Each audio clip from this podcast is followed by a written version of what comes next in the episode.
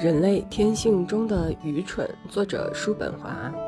人类天性中的愚蠢，还生出了另外三根新芽：野心、虚荣和骄傲。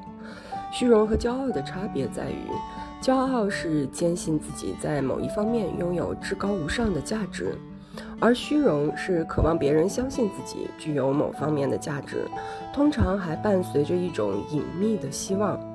希望通过唤起别人的确信，最终能使自己同样确信。骄傲源于内，是对自我的一种直接的欣赏；虚荣则是渴望能从外界间接获得这种自我欣赏。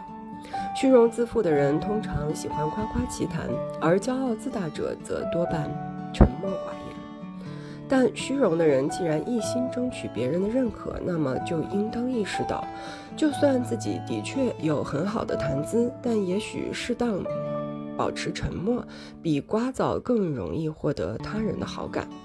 不是任何人都能成为骄傲的人，普通人只能做做样子，他们很快就会放弃扮演骄傲，回到自己的本来面目。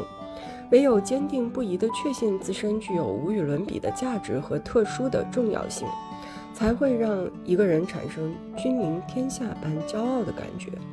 当然，他的这份确信很有可能只是误会，或是性格使然。但只要他对自己的价值深信不疑，就无损他的骄傲。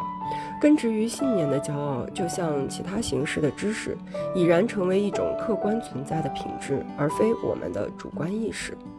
虚荣是骄傲的最大敌人，也是最大的障碍。骄傲的前提前提条件就是对自己的价值确信不疑，而虚荣则是为了博取他人的赞扬，从中获得对自我价值的肯定，处心积虑讨好别人，四处逢迎。骄傲常常引来诋毁和抨击。但我猜想，抨击、诋毁别人的多是那些自身没什么可骄傲的人。